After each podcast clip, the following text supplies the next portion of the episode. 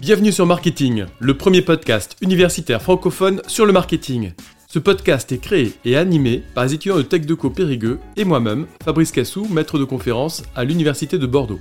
Notre objectif est de vous partager du lundi au vendredi notre passion et notre curiosité sur le monde du marketing. Alors bonne écoute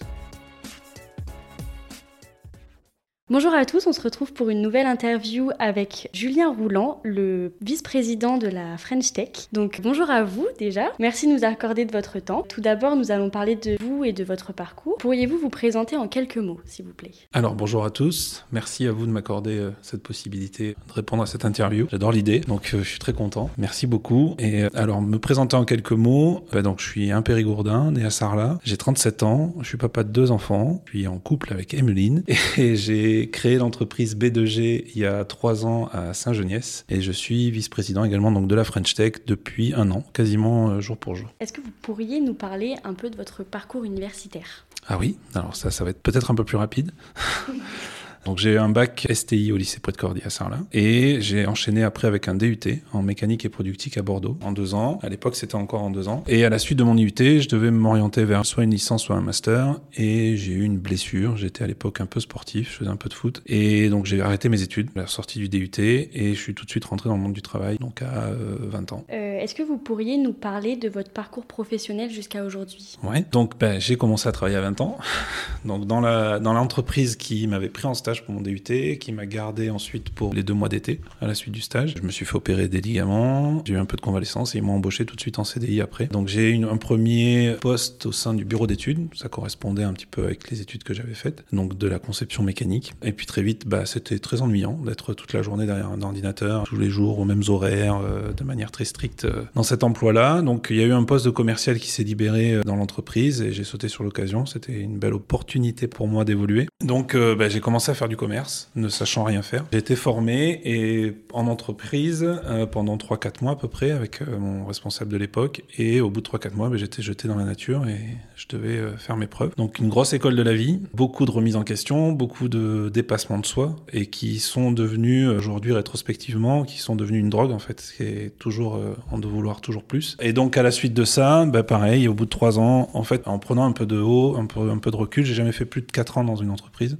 Des espèces de cycles comme ça apparemment, euh, sans vouloir le présager, sans vouloir le prévoir, mais euh, au final tous les 4 ans, tous les 3-4 ans, j'ai changé de poste avec toujours une évolution professionnelle, de poste, de, toujours dans le commerce, toujours lié dans le commerce, et avec à la fin un poste, donc il y a, il y a en 2016, mon dernier poste euh, que j'ai pris, c'était donc responsable commercial France pour une boîte, un groupe suisse, et la dernière évolution c'était manager produit, donc je formais les équipes commerciales dans le monde, des produits qui étaient fabriqués dans l'usine, donc j'ai fait pas mal de pays dans monde, jusqu'à un dernier retour de, je crois que c'était Pologne ou quelque chose comme ça, où je me suis dit bon, il faut, je, c'est bon, j'en ai marre de voyager. C'était, enfin, c'est beau sur le papier, hein. euh, mais euh, dans les faits, on forme toujours les mêmes personnes, toujours les mêmes produits, dans à peu près toujours les mêmes lieux, vendre toujours plus, remplir des tableaux Excel, et il y avait plus beaucoup de sens à tout ça. Et donc, euh, je suis revenu chez moi en me disant bon, il faut que je change encore. Donc, j'étais reparti dans un cycle de recrutement, etc. Et puis finalement, j'ai presque un poste, j'ai la validation pour un super poste, encore une fois. Je à la maison et je dis à Emeline, à ma conjointe, bon écoute, faut stop, j'arrête.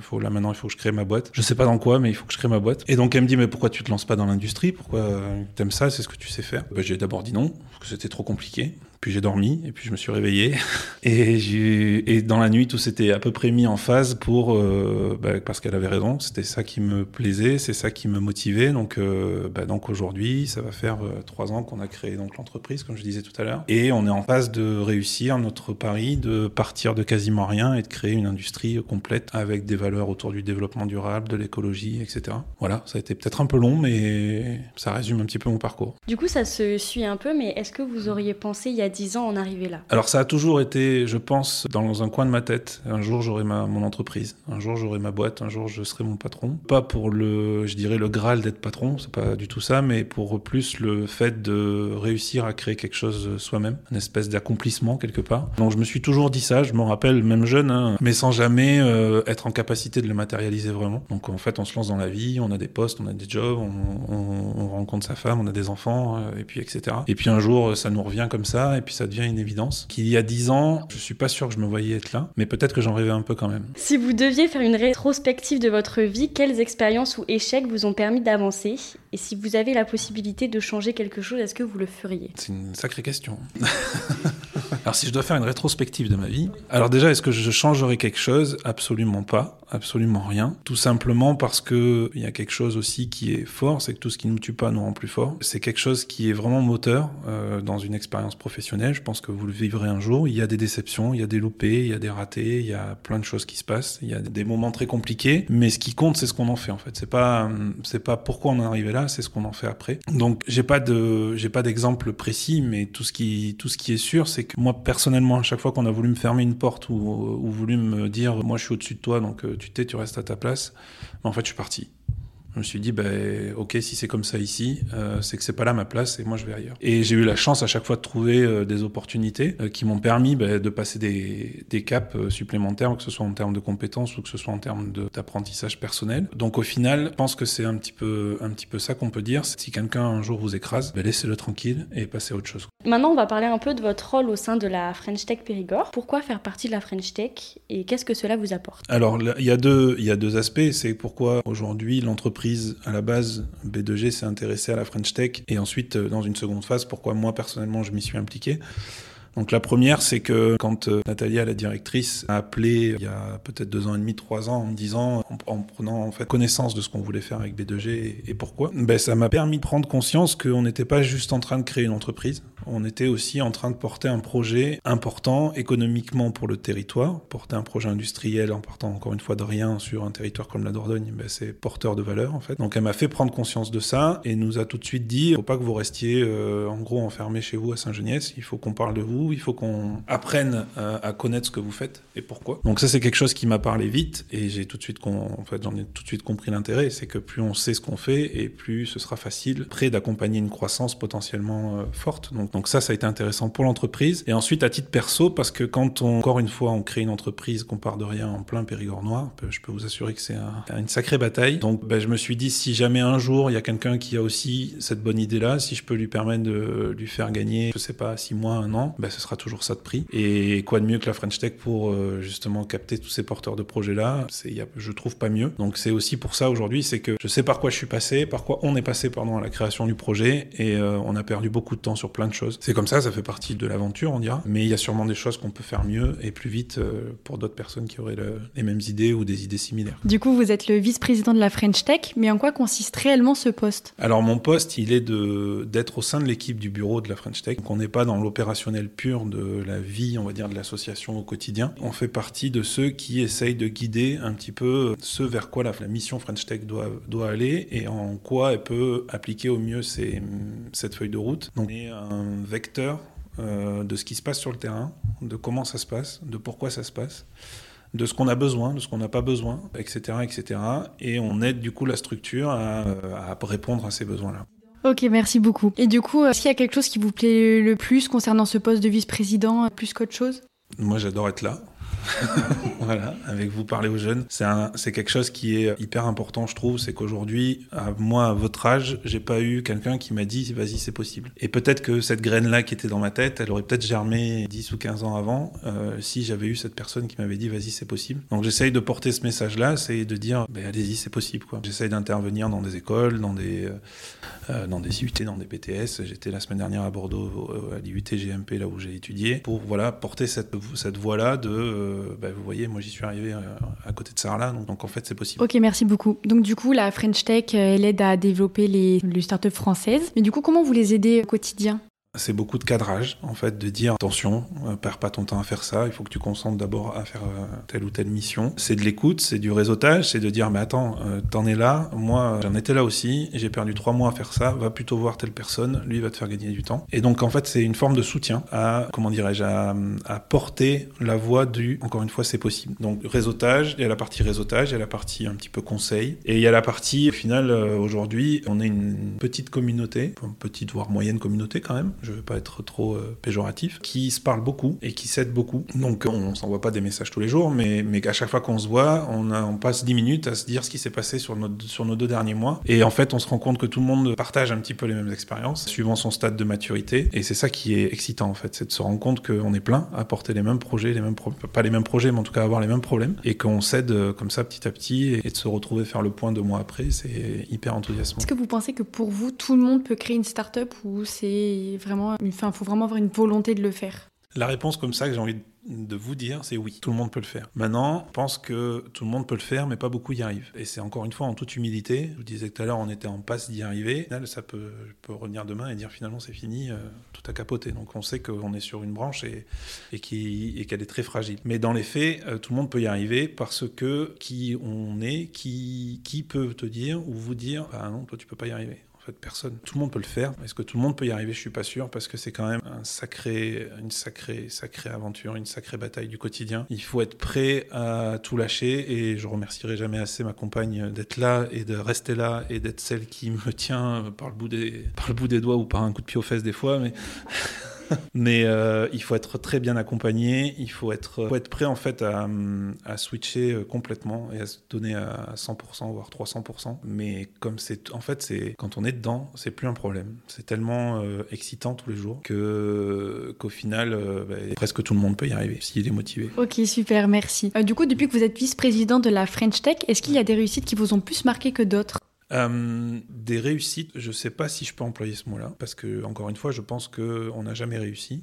Euh, je pense que c'est tous les jours des évolutions différentes. Euh, il y, a, des gens que je côtoie qui avaient commencé avant nous. Il y a des gens que je côtoie qui ont commencé après nous. Et on voit que les stades de, maturité sont différents. Mais ce qui est hyper gratifiant, c'est qu'il n'y en a pas beaucoup qui se sont arrêtés depuis et qui soit ont pivoté, ont pris des choix stratégiques différents dans leur entreprise que ce qu'ils avaient prévu au début, soit sont allés très très vite et du coup sont plus trop, entre guillemets, les pieds sur terre dans le Périgord et sont un petit peu partout. Mais au final, c'est ce qui fait euh, la réussite du projet. Mais encore une fois, il n'y en a pas beaucoup qui, ont, qui sont restés sur le carreau. Peut-être que, euh, quelque part, cette notion de communauté locale ancrée au territoire peut peut-être aider justement à pas lâcher prise et à rester connecté avec son projet et d'avancer. Donc la réussite, en fait, elle est là, elle est plutôt globale. C'est de dire, ben, il y a personne qui est resté sur le carreau. En tout cas, j'en ai pas le souvenir. J'ai peut-être un ou deux exemples de personnes qui sont passées à autre chose. Sur, les, sur la cinquantaine ou quarantaine de projets qu'on suit au sein de la French Tech, ça fait pas beaucoup quoi, en termes de pourcentage. Pour moi, ça c'est une petite réussite. Ok, merci beaucoup. Euh, du coup, quand une entreprise, enfin quand on entreprise vient vous voir et vous présente euh, son projet de start-up, comment vous arrivez à savoir si c'est une idée qui est pertinente, voire innovante? Alors la notion d'innovation, elle est, très simple en fait.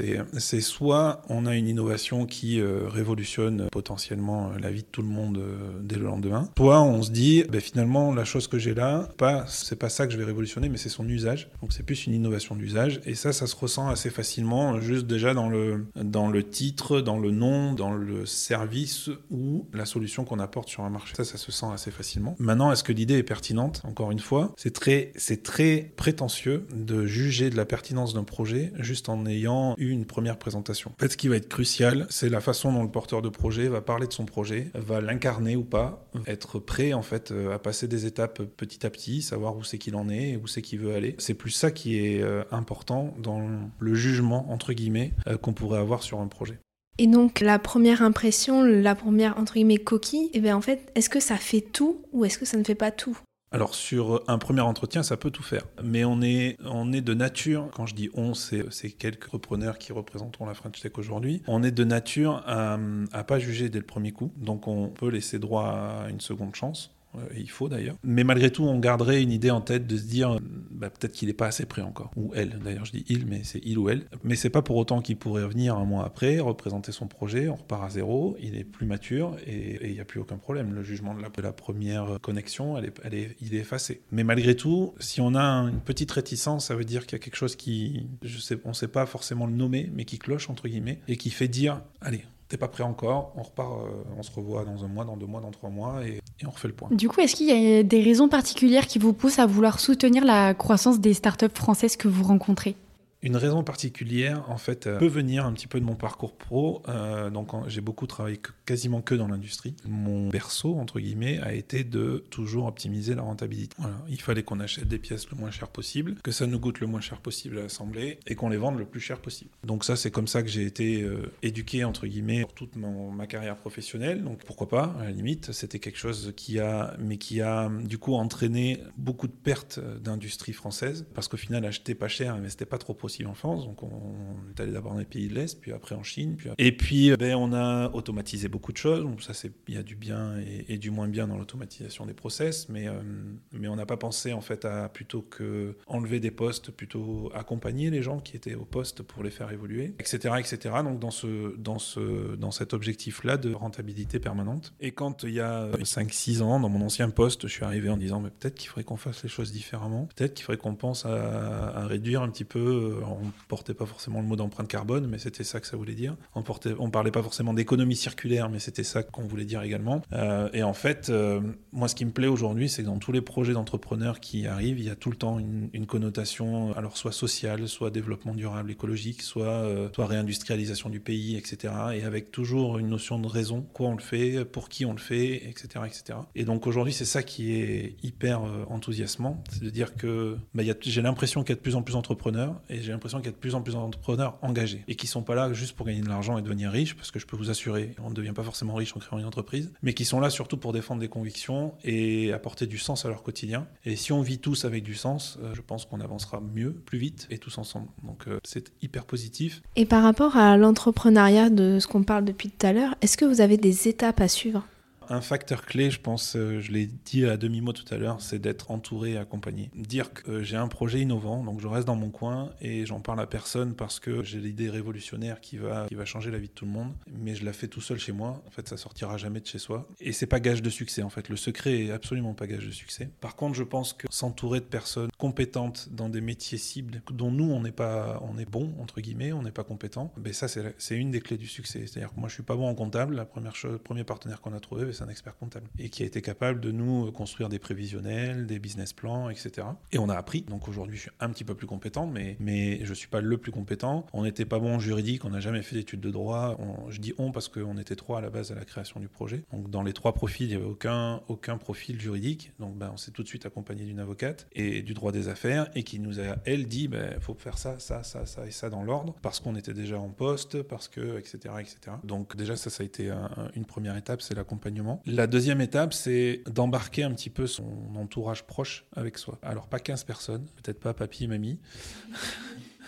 mais peut-être même pas papa et maman, mais peut-être euh, mon meilleur copain, ma meilleure amie, euh, mon compagnon, ma compagne, mes enfants, suivant l'âge, etc., etc. Ça, ça compte parce que le jour où c'est dur, c'est ces gens-là qui vous tiennent par la, par la main, qui vous soutiennent exactement. Et s'ils sont pas embarqués avec vous, euh, bah, ils vous soutiendront pas et tout seul, encore une fois, on va pas bien loin. Donc ça, c'est la, la deuxième chose. Et la troisième chose, il faut trouver un partenaire financier parce que c'est un premier gage en fait de confiance extérieure. Ça peut être, je sais pas, une somme comme 5000 euros c'est peut-être pas grand-chose, mais quelqu'un qui s'engage avec vous et qui met 5000 euros dans votre projet, c'est aussi un soutien, c'est aussi un gage de confiance extérieure, et pour le porteur de projet, c'est une prise de confiance dans son projet. Et si on n'avait pas fait ces étapes-là, je pense qu'on n'y serait pas forcément arrivé. Donc le réseau professionnel et personnel joue vraiment un atout pour la création, pour le soutien surtout euh, d'une start-up de quelqu'un. Exactement. Complètement. Maintenant, on va passer sur les jeunes et les conseils. Donc, les jeunes sont plus aptes à aller à l'entrepreneuriat aussi, euh, en ce moment, surtout dans l'ère de la technologie. Donc, est-ce que vous prenez des étudiants, que ce soit pour des stages ou des alternances, que ce soit à la French Tech, ou est-ce que vous encouragez même les étudiants, voire les, les jeunes euh, qui viennent de se lancer dans le monde du travail à créer sa propre start-up? Oui, oui, oui, oui, oui, oui, oui.